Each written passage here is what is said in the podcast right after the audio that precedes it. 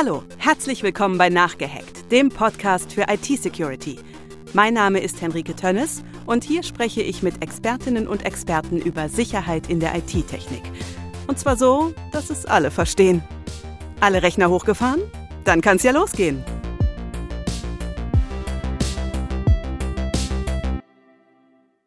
Wer unseren Podcast hier aufmerksam verfolgt, der hat das ein oder andere Mal schon mitbekommen, dass die IT-Security-Branche zu einem erheblichen Maße durchaus auf kreative Startups angewiesen ist, weil sie dadurch vorangetrieben wird. Aber wie geht das eigentlich? Startup in der IT-Sicherheit. Wie schaffe ich es, meine Entwicklungen in ein Unternehmen zu bündeln und dann marktfähig zu machen? Dazu werden wir uns heute hier mal ganz praktische Tipps abholen und zwar von einem, der das ganze Prozedere schon sehr erfolgreich durchlaufen hat. Ich habe mir Sergei Dechant eingeladen. Sergei ist CEO und Co-Founder von Code Intelligence, wie man auch auf seinem T-Shirt sehr schön sehen kann. Sein Startup betreibt eine Plattform für automatische Software Security Security Testing. Ich habe ein Zitat gefunden, wo Sergey gesagt hat, mit Code Intelligence wird Security Testing so einfach wie Unit Testing. Was das bedeutet, weiß ich noch nicht, aber das kriegen wir hinterher auf jeden Fall raus. Er will, dass jeder Entwickler in der Lage ist, seinen eigenen Code auf Sicherheitslücken zu testen. Unternehmen wie Google, Deutsche Telekom und weite Teile der deutschen Automobilindustrie arbeiten heute schon mit diesen Technologien, die Code Intelligence entwickelt. Und äh, das Unternehmen aus Bonn, übrigens 2018 gegründet, hat derzeit 60 Mitarbeitende und wächst immer schneller weiter. Und wir wollen natürlich wissen, wie er das gemacht hat. Herzlich willkommen hier bei Nachgehackt, Sergei Dechant. Ja, hallo. Hi, ja. schön, dass du da bist. Danke. Prima. Bevor wir jetzt direkt ins Eingemachte gehen, ist es ja so, dass wir hier immer so eine kleine Sicherheitsstufe eingebaut haben von der Redaktion. Es gibt immer erstmal drei Fragen, die jeder Gast beantworten muss. Mhm. So auch du. Die allererste Frage ist, wofür nutzt du deinen Rechner am häufigsten? Für die Arbeit. Für die Arbeit. Ja. Und bei der Arbeit, wofür am häufigsten? E-Mails. E-Mails. Ja, wenn man es, äh, also ich werde ja oft gefragt, womit ich am meisten Zeit verbringe. Ich habe auch so ein Tracking-Tool und äh, E-Mail ist schon das, was am meisten auf. Okay, das kommt wahrscheinlich mit dem Job eines CEO auch irgendwie automatisch mit. Ja, wahrscheinlich. Ja, genau. Zweite Frage, woran denkst du zuerst, wenn du IT-Security hörst? An äh, bei IT-Security an Security-Testing, aber das ist einfach, weil ich das den ganzen Tag mache. Okay, okay, das ist die erste Assoziation, ja, spontan. Gut. Und drittens, wurdest du schon mal gehackt? Nein, tatsächlich noch nicht. Äh, also natürlich habe ich auch schon mal Phishing-Mails bekommen, ähm, aber bisher war das so, dass, äh, also zumindest weiß ich noch nichts davon. Also. Okay. naja, das ist ja dann schon mal gut, ja. ne, wenn man jetzt irgendwie keine negativen Auswirkungen spürt. Genau, also vielleicht, vielleicht äh, stellt sich das in ein paar Jahren irgendwann mal äh, raus, aber ja, bisher ist mir das zumindest noch nicht bewusst. Sehr schön. Sehr schön, gut zu wissen. So, der Stuhl, auf dem du hier gerade neben mir sitzt, der ist heute ziemlich heiß. Ich habe es dir gerade im Vorgespräch schon gesagt, denn äh, ich werde dich im Namen aller Gründungswilligen heute wirklich ein bisschen löchern quasi, bis die Festplatte raucht. Ähm, weil wir natürlich wirklich gerne mal, wir haben ja auch gesagt, das ist ein How-to, also wie macht man es eigentlich und vielleicht erzählst du uns dann einfach auch so ein kleines bisschen was, äh, wie es bei dir gelaufen ist. Wie bist du denn das erste Mal mit dem Thema Gründung überhaupt in Berührung gekommen? Ja, das war eigentlich aus Versehen. Also wenn ich jetzt so an meine Studienzeit zurückdenke oder als wissenschaftlicher Mitarbeiter hatte ich ursprünglich gar nicht vor zu gründen. Jetzt war das bei uns damals so, als ich mit meinem Co-Founder äh, damals am Ende äh, der Promotion äh, äh stand, ähm, haben wir uns überlegt, was machen wir eigentlich nach der Promotion. Mhm. Ähm, und haben zusammen mit dem Professor Matthew Smith ähm, von der Uni Bonn dann auch überlegt, ähm, was wir so als nächstes machen. Und äh, wir hatten einfach erst einmal die Idee, einfach das, was wir in unserer Forschung gemacht haben, mhm. in ein Produkt einzubauen. Ursprünglich gar nicht so sehr mit Gründung und haben einfach dafür Funding gesucht, also mhm. dass wir dann weiterhin das Ganze an der Uni machen äh, äh können. Und damals gab es ähm, das Programm Exist Forschungstransfer. Mhm. Und da sind wir so zum ersten Mal auf die Idee gekommen, hey, damit könnten wir das als Produkt bauen. Und die Voraussetzung dafür war dann sozusagen, dass man die Firma gründet. Und dann haben wir überhaupt angefangen, so drüber nachzudenken, wie das denn wäre, ja. überhaupt zu gründen. Und das war komplett anders, als wir uns das vorgestellt haben. Inwiefern war das anders? Ja, also man hat sich das einfach viel einfacher vorgestellt. Mhm. Also am Ende haben wir uns so gedacht, hey, das, was wir machen, ist ja so die Top-Forschung.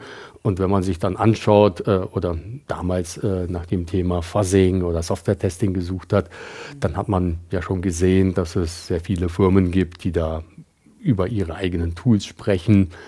Ähm, und wir haben dann auch so gedacht, hey, wenn wir jetzt aber die Top-Wissenschaft machen. Also, dass es dann so ist, dass alle das aus den Händen reißen werden. ähm, und das war dann nicht ganz so. Also, okay. sondern äh, äh, dann musste man sozusagen auf die Reise gehen. Ja, okay. Wenn du sagst, auf die Reise gehen, ist äh, für mich das perfekte Stichwort. Was sind denn dann so die ersten Schritte in so einer Gründung? Womit fängt man denn dann an? Also klar, ihr habt eine Idee und äh, ein Professor, der sagt, gründet mal, ja, ja. und dann? Ja, und dann geht es darum, überhaupt zu verstehen, wie ist der Markt aufgestellt, mhm. also äh, wer sind die potenziellen Kunden, also ist es jeder, der Software entwickelt oder nur äh, bestimmte, äh, äh bestimmte Firmen.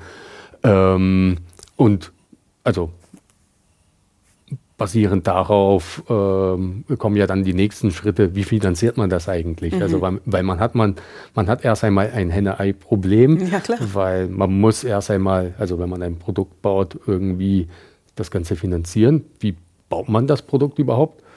Auf der anderen Seite, ähm, wenn man diese Investition nicht hat, kann man das auch mit Consulting verbringen. Aber wenn man sich defokussiert vom Produktbauen und Consulting macht, bekommt man das Produkt nicht gebaut. Das heißt, irgendwie musste man sich überlegen, wie löst man das Henne-Ei-Problem. Also in unserem Fall war das erstmal Exist-Forschungstransfer und dann später auch Investoren. Mhm. Aber das hätte auch anders äh, gemacht werden können. Also, aber das sieht man dann sozusagen erst, wenn man auf der Reise ist. Okay, aber du würdest dann schon sagen, sucht euch die richtigen Geldgeber, äh, die zu euch passen oder also weil ne, man ja. muss ja dann von solchen Programmen auch erstmal wissen dass man die. Ja, genau, kann. genau. Also was, womit wir angefangen haben, also in Bonn, als wir gegründet haben, gab es noch kein Digital Hub, aber das, das, es war die Überlegung, so ein Startup Hub zu bauen. Mhm. Ähm, und dann, da haben wir aber schon gegründet, also da waren wir schon äh, mittendrin, gab es das Cube 5, wo wir dann auch eingeladen wurden. Okay. Ähm, das hat dann sozusagen die Findungsphase, äh, also hat uns dann auch sehr geholfen, aber kommen wir nochmal später. Na, du kannst es ja auch jetzt einfach, also Cube 5 ist an der Ruhr-Uni Bochum. Hm? Ähm, wie seid ihr mit denen zusammengekommen? Tatsächlich haben wir ja, damals war noch der Thorsten Holz hier an der Uni Bochum und wir haben auch an dem einen oder anderen Paper schon mal kollaboriert. Also das mhm. heißt, wir kannten schon äh, äh, aus der Uni-Zeit äh, die Forschungsinstitute. Und irgendwann mal, also und der Professor Paar, also der war ja dann auch mit bei, der, bei dem Schaffen des Cube 5 sozusagen mhm. mitbeteiligt. Und wir kannten uns ja schon sowieso. Ähm, und dann als Club 5 äh, gegründet wurde, haben wir dann natürlich auch äh, äh, gesagt bekommen, hey, in Bochum wird jetzt so ein, ähm, so ein Hub aufgebaut, äh, fokussiert sich auf ähm, Startups, die mhm. was mit Security zu tun haben. Und dementsprechend hat das einfach richtig gut gepasst. Und so weit ist Bochum jetzt auch nicht. Also das ist eigentlich weniger als eine Stunde. Heute hat das jetzt wegen dem Stau ein bisschen länger gedauert. Naja, gut. Aber das ist ja auch so. Ne?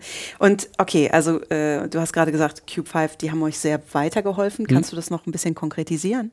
Ja, also es gab ja, äh, irgendwann mal waren wir ja dann äh, sozusagen, war Exist Forschungstransfer. Wir haben einen kleinen Prototyp gebaut, mhm. haben die erst, äh, den ersten Kunden gehabt, der dafür symbolisches Geld bezahlt hat.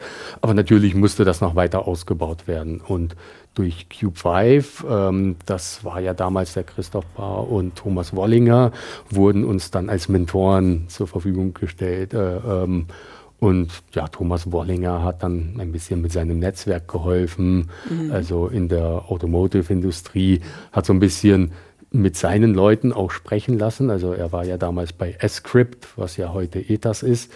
ähm, und hat äh, uns mit seinen Leuten verbunden. Die haben uns erstmal Feedback gegeben und äh, so kam dann, äh, kamen wir dann von Hölzchen auf Stöckchen. Wie sich das dann so entwickelt. Ne? Genau, genau. Und äh, beim Cube 5, ähm, ja, da haben wir ja dann den Antrag geschrieben für Startup Secure. Wir sind dann sozusagen in die zweite Phase gekommen. Also wir hatten sozusagen die erste Phase nicht. Da waren wir im Exist-Forschungstransfer. Und in der zweiten Phase waren wir dann in Startup Secure, weil das auch mehr auf Security sozusagen zu, äh, abgestimmt war. Genau. Ja, verstehe. Jetzt müssen wir noch mal einen ganz kleinen Schritt zurückgehen, weil du gesagt hast, ihr habt dann hier den Prototypen gebaut, einen kleinen Prototypen. Magst du mal ganz kurz überhaupt erklären, was ihr da gebaut habt? Ja. Was macht ihr denn eigentlich? Also wir haben ursprünglich haben wir angefangen, wir wollten Software testen mhm. und bei der Software ganz ursprünglich ging es einfach darum, dass man so zu Hause so ein Plastikrouter zu Hause hat und sehr häufig hat man dann so in den Schlagzeilen gehabt, dass äh, dieser Plastikrouter wurde gehackt oder das Gerät XYZ wurde gehackt. Und wir hatten dabei so die Idee, ja, was ist, wenn man jetzt eigentlich das, was man so hat, testen könnte. Mhm. Ähm, und damit haben wir dann mit der sogenannten Binäranalyse äh, angefangen. Das bedeutet, wir konnten Software testen die nicht uns gehört, sondern mhm. irgendein Hersteller verkauft einem anderen Hersteller eine Software und der andere äh, Hersteller möchte testen, ist das dann überhaupt sicher? Mhm. Ähm, damit haben wir eigentlich mit einem Prototypen angefangen. Also wir haben den angefangen, einen Prototypen gebaut, hat dann auch im kleinen Scope auch ganz gut funktioniert. Was wir dann aber gesehen haben, als wir das versucht haben, bei den Firmen einfach auch nur kostenlos genutzt zu bekommen, ist, dass sehr viele gar nicht den Aufwand betrieben haben, mhm. äh, fremde Software zu testen. Weil dann gab es so Aussagen wie ähm, hier äh, diese Software, ähm, da vertrauen wir dem Hersteller, wir haben Verträge, wo sehr vieles abgedeckt ist, dass das gar nicht so sehr in den Fokus gerückt ist. Und dann sind wir irgendwann mal am Ende bei vielen Interessenten gewesen und jeder Interessent hat dann gesagt, also nehmen wir mal amerikanische Softwarefirmen, mhm. die den kompletten Software-Stack selbst schreiben und dann haben die jetzt gesagt bei einem Mobiltelefonhersteller, ähm, ja, wir kontrollieren alles, außer hier gibt es eine Firmware, die kommt von dem und dem. Und dann musste man aber die Software so bauen, dass man diese Chipsätze, die mhm. äh, äh also sozusagen verstehen würde. Dann waren wir bei einem anderen Technologiekonzern und die haben dann gesagt, ja, wenn wir fremde Software testen wollen, dann wollen wir die Software testen, die jetzt äh, im BIOS ist. Also mhm. ähm, BIOS ist ein, also wenn der Rechner hochfährt, noch bevor das Betriebssystem startet, ist dann sozusagen, also da musste man dann wieder nur für diesen Hersteller sozusagen etwas bauen mhm. und damit wären wir nicht skalierbar gewesen. Mhm. Und äh, irgendwann mal wurden wir aber von immer mehr Firmen zu Workshops eingeladen. Hey, ihr testet doch fremde so Software ähm, wie können wir eigentlich unsere Software besser machen. Ah. Und so kam dann bei uns noch, also als wir dann gegründet haben, an Tag 1 gleich auch der Shift, wir wollen nicht fremde Software testen, sondern äh, wir helfen Entwicklern, deren eigene Software zu testen. Und das war eigentlich ganz eigennützig, ähm, weil wir haben von außen Anfragen bekommen, ob wir Workshops geben mhm. können. Damit haben wir damals so gesagt, okay, es gibt einen Bedarf, sonst würden äh, die uns sozusagen nicht fragen. Und dann haben wir dann angefangen, was ist, wenn wir das als Produkt bauen. Mhm. Spannend. Also dann war quasi die erste Herausforderung für euch auch als Gründer relativ schnell ja geklärt, nämlich dieses, okay, wie entwickle ich ein Produkt, was dann skalierbar ist oder was man dann übertragen kann auf möglichst viele. Ähm, was sind dann noch so frühe Herausforderungen und Challenges und vielleicht auch, naja, kleine Fails gewesen, über die ihr so gestolpert seid? Ja, also dann kommt es irgendwann mal zur Gründung. Ja. Und bei der Gründung geht es dann darum, man möchte eine Gesellschaft gründen, also in unserem Fall eine GmbH. Und dann geht man natürlich erst einmal zum Anwalt, dann fragt man so ein bisschen rum äh, im Netzwerk, könnt ihr uns einen Anwalt empfehlen? Und da gab es dann natürlich äh, Startup-Hubs, äh, wo dann auch Anwälte hinkommen, die dann sagen, äh, ob man einem helfen kann. Äh, mhm. Und dann haben wir, das war ja damals noch komplett ohne Investoren, sondern erst einmal nur wir Gründer uns zusammengesetzt und gesagt, wir möchten jetzt gründen. Und dann hat uns ein Anwalt einen Vertrag, das waren dann 70, 80 Seiten oder sowas, so hingegeben. Und dann haben wir, dann, dann geht es ja so um Themen, was ist mit Vesting? Also bei den Gründern möchte man ja für eine bestimmte Zeit, also die Prozente bekommt man nicht alle auf einmal, sondern über eine bestimmte Zeit. Und da wurden alle möglichen Eventualitäten sozusagen ähm, abgebildet. Und dann waren wir mit diesem Vertrag beim Notar und der Notar meinte, das ist das Komplizierteste, was er jemals gesehen hat. und hat dann äh, erstmal so als Feedback gegeben, damit verdient ja nur der Anwalt, weil immer dann, wenn ihr eine Kleinigkeit ändern wollt, das schaut ja sozusagen keiner durch. Und tatsächlich ähm, ja, haben wir den dann noch ein bisschen vereinfacht, den Gesellschaftervertrag. Und dann, als der erste Investor dazugekommen ist, haben wir dann einen neuen Vertrag, der dann komplexer ist, äh, äh genommen und das war dann auch ziemlich witzig. Der war immer noch einfacher als das, was uns sozusagen von dem ersten Anwalt angeboten wurde. Ja, okay. Also äh, auch ganz wichtig, äh, rechtliche Beratung. Ist das auch ja. was, was ihr dann von Startup Secure bekommen habt oder habt ihr euch das nee, oder mehr übers Netzwerk? Genau, das, das kam dann übers Netzwerk. Also bei Startup Secure, da hat man ja schon diese ganzen, also haben wir ja schon diese initialen Hürden alle äh, überschritten. Ähm, beim Exist-Forschungstransfer war das dann so, dass das relativ weit zum Schluss kam. Also wenn man ja dann anfängt zu gründen, wo wir dann ähm, auch den Kontakt zu Osborne Clark bekommen haben. Also wir sind immer noch äh, bei dem Kunde. Mhm, okay, also äh, die Idee, dann die Gründungsmechanismen. Also was braucht man denn noch? Also man, äh, um zu gründen, äh, nicht nur die Idee und das Netzwerk und alle diese Sachen, die rechtlichen Gegebenheiten müssen stimmen. Haben wir noch was auf der Liste, was man beachten muss, wenn man gründet? Auf jeden Fall muss man dann irgendwann mal hinsetzen und überhaupt darüber reden, wo möchte man eigentlich hin. Mhm. Also weil wir hatten ja dann relativ weit am Anfang machen wir mehr so Beratung und das Produkt ist eigentlich im Hintergrund?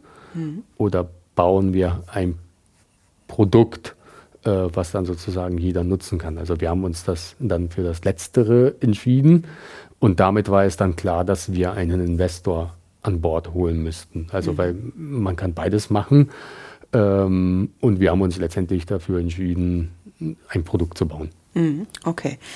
Wie kommt man denn an so einen Investoren ran? Ja, das ist auch, äh, also da gab es unzählige Gründerwettbewerbe, dann gab es, äh, wie ich schon gesagt habe, die ganzen Startup-Hubs, also Cube 5, in Bonn gab es den Digital Hub, in, ähm, in Berlin gab es sehr viele Events äh, von den Investoren äh, organisiert. Und so kamen wir dann mit mehr und mehr Investoren in Kontakt. Also in Köln gab es zum Beispiel, gibt es die NUK, das ist, ähm, also das ist ein Verein, der genau dabei berät, wenn man jetzt neue Firmen gründet und die machen dann auch so Netzwerkabende. Okay. Also und so ist man überhaupt in diese Investor-Szene sozusagen reingekommen. Okay, und dann lernt man die Leute kennen und dann spricht man mit denen. Ähm, aber natürlich muss man dann auch seine Hausaufgaben gemacht haben. Das heißt, braucht wahrscheinlich auch richtig gute Pitch-Arbeit dann. Oder brauchtet ihr das gar nicht so sehr? Ja, doch, doch. Also natürlich musste man pitchen und am Anfang sagt ja jeder, ja, wenn man mit den Investoren spricht, muss man dann äh, einen Pitch haben, der dann, den dann jeder Normale versteht. Und auch mhm. wir, wir, wir, wir haben uns dann sozusagen, sind dann auf diese ganzen Events gegangen. Über die Jahre haben wir dann aber auch gelernt, hey, die Investoren, die das auf so ein Level runtergebrochen bekommen wollen, die interessieren sich vielleicht gar nicht Business to Business. Äh, also mhm. dann gibt es ja die Investoren und das lernt man dann auch erst sozusagen mit der Zeit, die fokussieren sich ausschließlich auf Security-Startups mhm. oder auf Software-Testing oder Developer-Tools. Also es gibt Investoren, die investieren ganz spitz in bestimmte äh, äh, Arten von Unternehmen.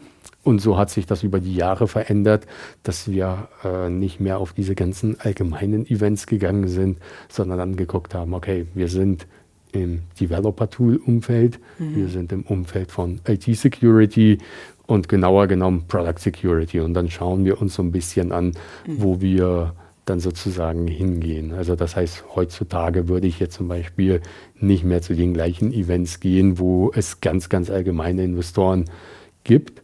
Okay. Aber habe ich damals einfach nicht besser gewusst. Nee, also, klar. und mit der Zeit habe ich dann auch Leute äh, kennengelernt, die dann gesagt haben, ja, hört doch auf, hier auf diese und diese Events zu gehen. Mhm. Ja, das ist aber ja ein wertvoller Tipp, also dass man ja auch die Ressource Zeit so ein ja. bisschen mit betrachtet.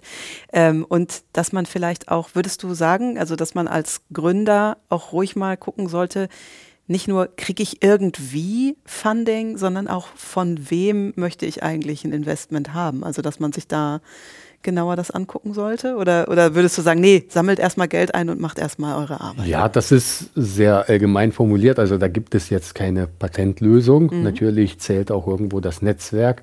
Aber ich sag mal, jemand, der schon mehrfach gegründet hat, hat dann auch automatisch ein Netzwerk, mhm. dass es dann nicht mehr so auf die ganz große Suche geht.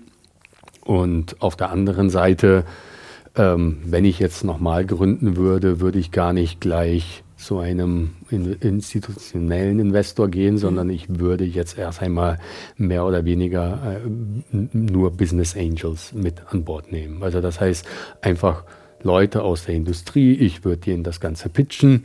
Ich hatte damals die Gelegenheit und die hat sich auch nur per Zufall ergeben, dass wir damals den Thomas Chersig von der Deutschen Telekom sozusagen äh, kennengelernt haben, dass wir schon jemanden hatten, der uns da so geholfen hat. Mhm über die Zeit haben wir ja noch mehr Business Angels auf die Cap Table, äh, ähm, also mit aufgenommen. Mhm. Und also unter anderem ist es ja der GitHub CEO äh, Thomas Domke.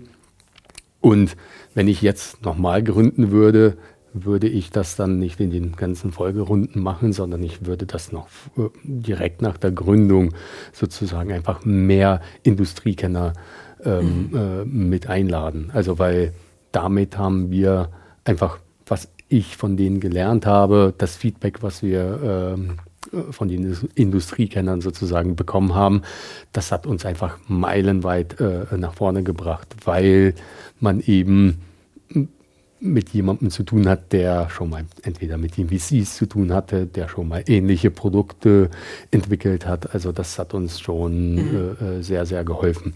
Und dann sozusagen genau die Runde, irgendwann mal kommt dann der institutionelle Investor rein. Und das würde ich dann aber auch genauso nehmen, weil die Investoren, die dann reinkommen, die wissen dann auch am besten, welche anderen Investoren es gibt. Die haben dann ihr Investornetzwerk, ähm, die wissen dann viel mehr, wo, auf welche KPIs geachtet werden soll äh, und äh, die hatten dann eine ganz andere Expertise. Also mit den Business Angels haben wir viel mehr diese Produktausrichtung, Marktausrichtung, dieses ganze Feedback bekommen und von den institutionellen Investoren, wie gründet man eigentlich eine ähm, wenn man jetzt äh, in Deutschland eine GmbH hat, aber nach, in die USA verkauft. Also mhm. was sind da für Schritte nötig? Wie findet man da einen Anwalt? Und sozusagen, ähm, das wissen die viel besser als jeder Gründer oder jeder Business Angel. Also jeder hat da so seine Stärken. Mhm. Ja, das ist natürlich spannend.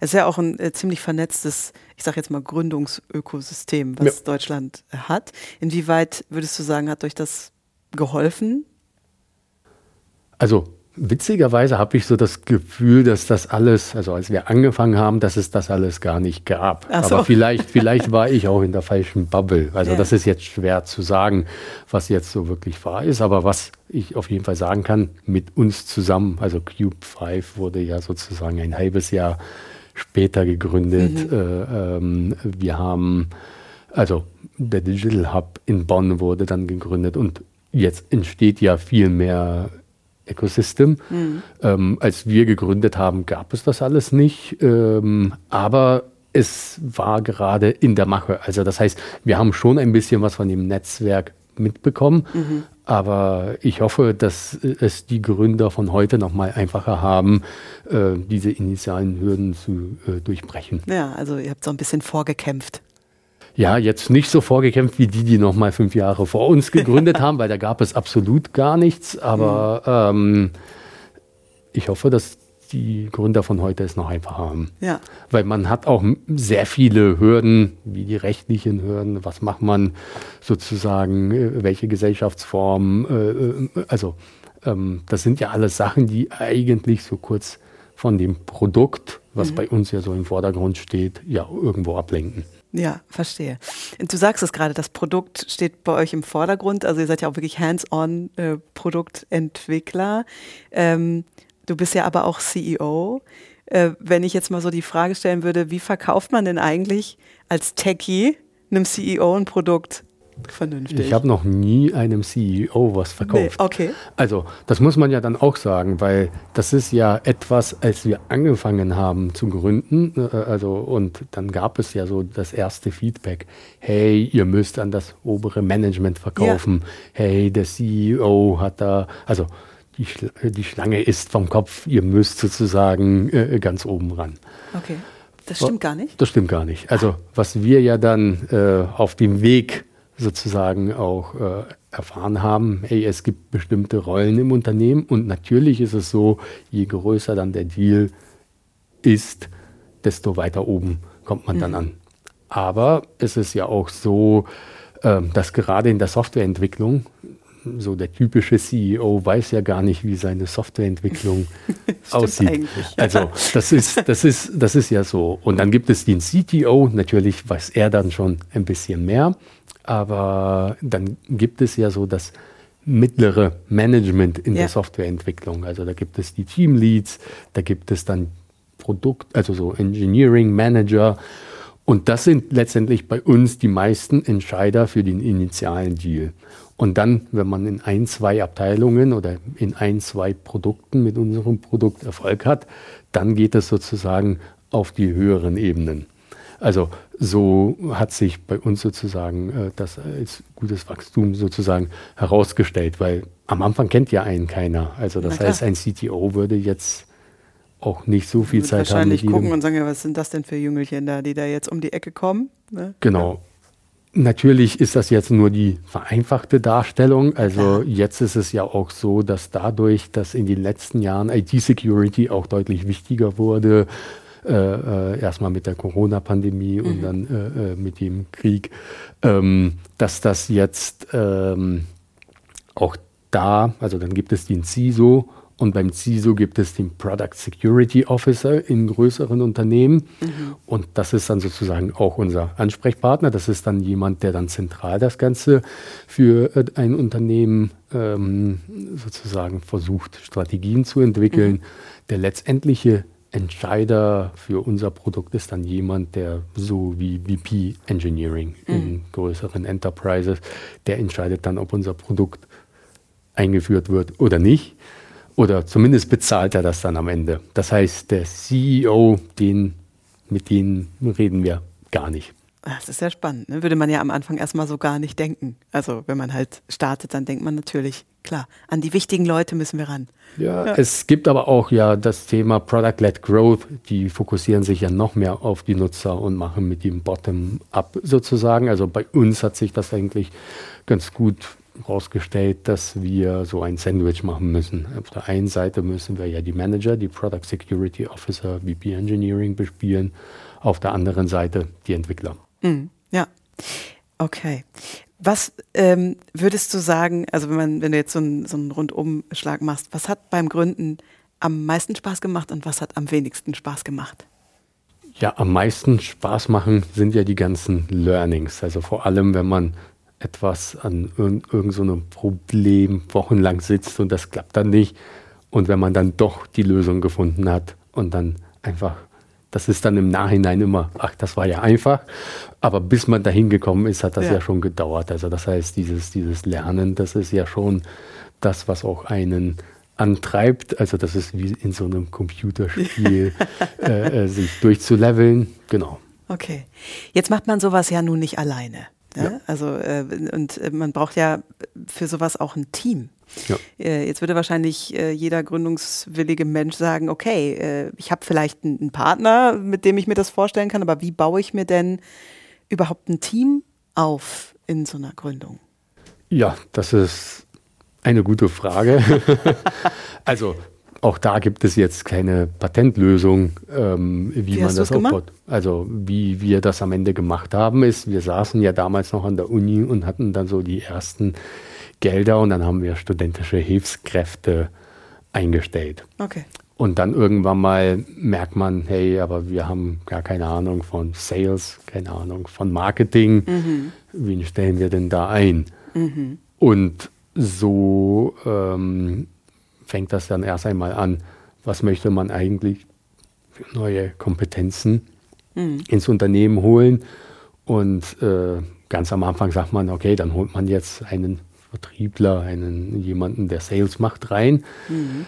Ähm, und merkt dann, während man diese ganzen Interviews macht, äh, okay, wen, wie, wie, sieht eigentlich so das perfekte Jobprofil aus? Mhm. Und so lernt man dann über die Jahre, was es für unterschiedliche Funktionen im Unternehmen gibt. Also wir haben ja direkt aus der Uni gegründet. Also ich habe ja zwischendurch als äh, Freelance-Berater auch ähm, bei einigen Firmen mitberaten, aber das waren Enterprises, aber so bei den kleinen Firmen, wie so die ersten Rollen aufgebaut werden, das kam dann eher so Learning, unter den Gründern. Also ja, man hat Learning by so, doing auch so genau, ein bisschen. Genau. Ja, okay. Ihr seid ja aber relativ schnell gewachsen jetzt bei Code Intelligence, oder? Würde ja, man doch durchaus so sagen durchaus, können. Ja. Ähm, was sind denn da die Herausforderungen? Also gerade jetzt in Bezug auf das Team. Wie geht man mit so einem schnellen Teamwachstum um? Ihr brauchtet ja dann relativ fix viele Leute. Ja, das ist sozusagen auch die größte Herausforderung, weil eigentlich, wenn man in so einem großen Unternehmen arbeitet, dann ist jedem so klar, hey, so, das erwartet mich die nächsten drei oder vier Jahre. Mhm. Ihr habt 60 Mitarbeiter. Genau, ja. also knapp drunter. Ja. Genau. Ähm, und äh, wenn man jetzt aber von null anfängt, ist es ja eigentlich so, dass man jede halbe Jahr eigentlich eine neue Rolle hat. Also mhm. alleine schon als CEO für mich ja. habe ich ja eine komplett andere Rolle am Anfang am Produkt mitprogrammiert. Wie, äh, äh, wie bringt man das? Also dann hat man sehr viele Hüte auf und irgendwann mal, hey, jetzt auf einmal programmiert man nicht mehr mit. Mhm. Und jetzt auf einmal hat man einen Product Manager, der dann diese Entscheidungen trifft. Also das bedeutet, alle sechs Monate ist man hat man eine neue Rolle. Und das ist aber auch für die Leute, die ins Unternehmen sozusagen reinkommen. Wenn der erste Entwickler dann sozusagen ganz am Anfang nur normal entwickelt, dann entwickelt er sich ja auch irgendwie weiter. Mhm. Und das, was ja dann das Spannende ist, alle sechs Monate hat man eine neue Unternehmensform, neue Rollen. Und äh, das sind dann sozusagen genau die Herausforderungen, weil dann muss man in die neue Rolle reinwachsen. Und genauso ist es auch für die Mitarbeiter, die dann da sind. Die sind die perfekten Mitarbeiter für diese Phase, wo wir dann mhm. sind. Und dann wächst man weiter und dann bekommen sie jemanden vorgesetzt, sind dann aber zum Beispiel nicht zufrieden. Das ist dann äh, äh so, vorher konnten die direkt äh, mit Entscheidungen treffen und jetzt gibt es so jemanden dazwischen äh, auf der anderen Seite wachsen die dann rein, dass sie ein Team führen können. Dann gibt es die, die das nicht wollen, gibt es die, die das dann nicht können. Und, und mhm. so ist das Ganze schon sehr verwoben. Ja. Und äh, würdest, du, äh, würdest du sagen, du vermisst ein paar von den Hüten, die du mal aufhattest? Heute? Ja, natürlich, natürlich. Also ich glaube, das äh, wird ja auch jeder Co-Founder sagen. Also, aber auf der anderen Seite immer dann, wenn es neue Rollen gibt, äh, äh, überlegt man sich ja auch, also das ist ja auch spannend, was kommt eigentlich im nächsten Jahr sozusagen auf einen zu. Ja, ja, sehr schön.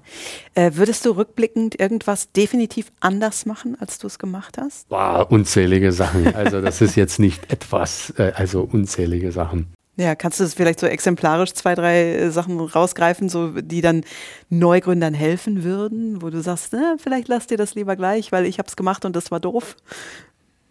Ja, also bei der Einstellung von neuen Mitarbeitern, also wirklich auch mal hinsetzen und wirklich aufschreiben, was man von dieser Person erwarten würde, mhm. was diese Rolle eigentlich machen soll, auch mit jemandem mit einem anderen Gründer mal darüber sprechen, wie das bei diesen Rollen war und das wirklich so fest definieren, dass man das auch wirklich auf KPI-Ebene runterbrechen kann. Mhm.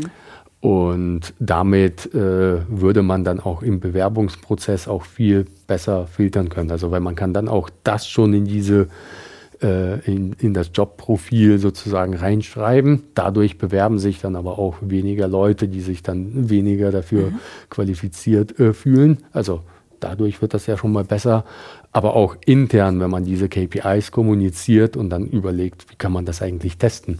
Weil die ersten Mitarbeiter, die man dann einstellt, die haben einen großen Effekt, weil es gibt eine Firmenkultur ja.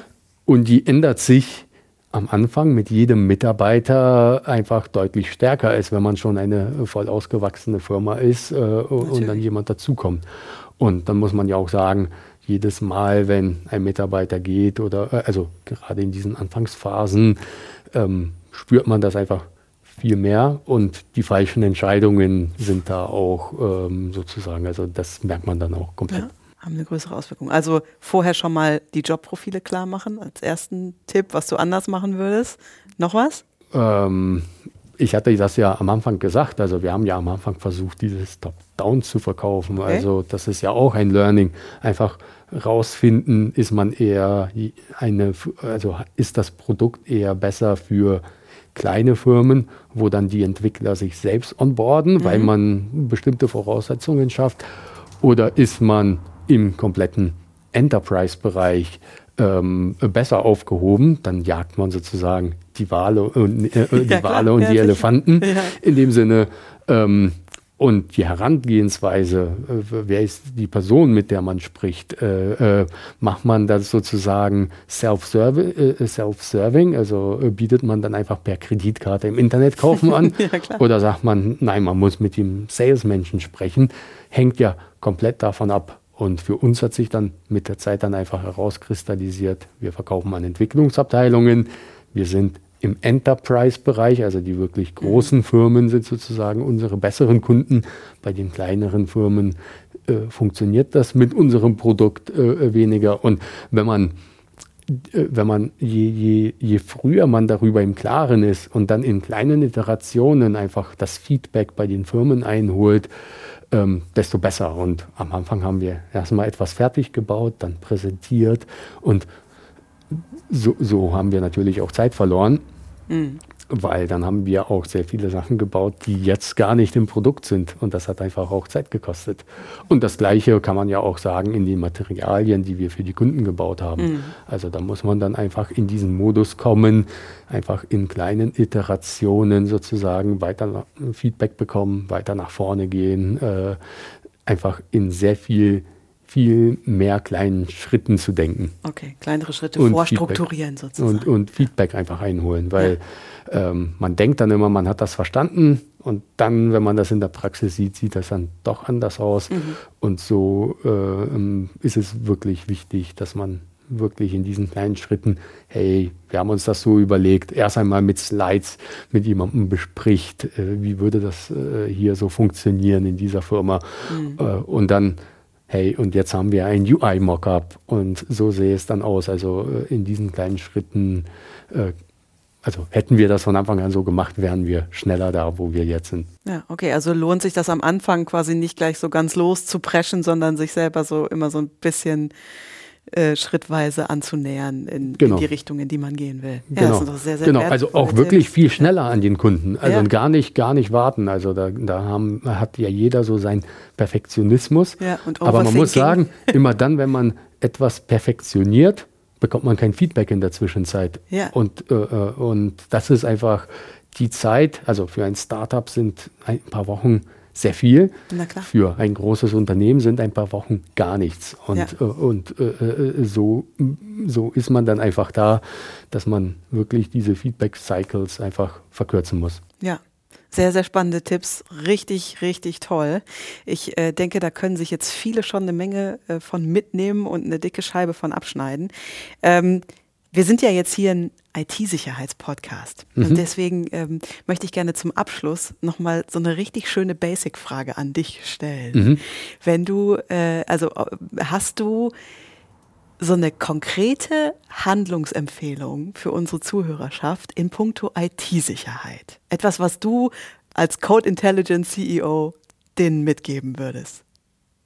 Ich glaube, am Ende gibt es auch hier wieder kein Patentrezept. Mhm. Ähm, Aber das, was man eigentlich machen müsste, ist einfach verfolgen, was um einen herum passiert. Also einfach diese grundsätzliche Neugier äh, äh zu haben dafür, was ist bei den Firmen, bei den anderen Firmen sozusagen passiert mhm. in IT-Sicherheit, gibt auch eigentlich ein gutes Gefühl, was eigentlich einem selbst passieren kann. Okay, also immer schön auf die Umwelt achten und ja. gucken, ob einen das auch selber betrifft. Das ist doch ein super gutes Schlusswort. Da würde ich sagen, ähm, verabschiede ich mich heute von dir, Sergej. Vielen, vielen Dank, dass du da gewesen bist. Ja, und ich freue mich auf euch das nächste Mal hier bei Nachgehackt. Das war Nachgehackt, der IT-Security Podcast. Ich hoffe, ihr habt heute genauso viel über IT-Sicherheit gelernt wie ich. Vergesst nicht, uns zu abonnieren, damit ihr keine Folge verpasst. Bis zum nächsten Mal und bleibt sicher.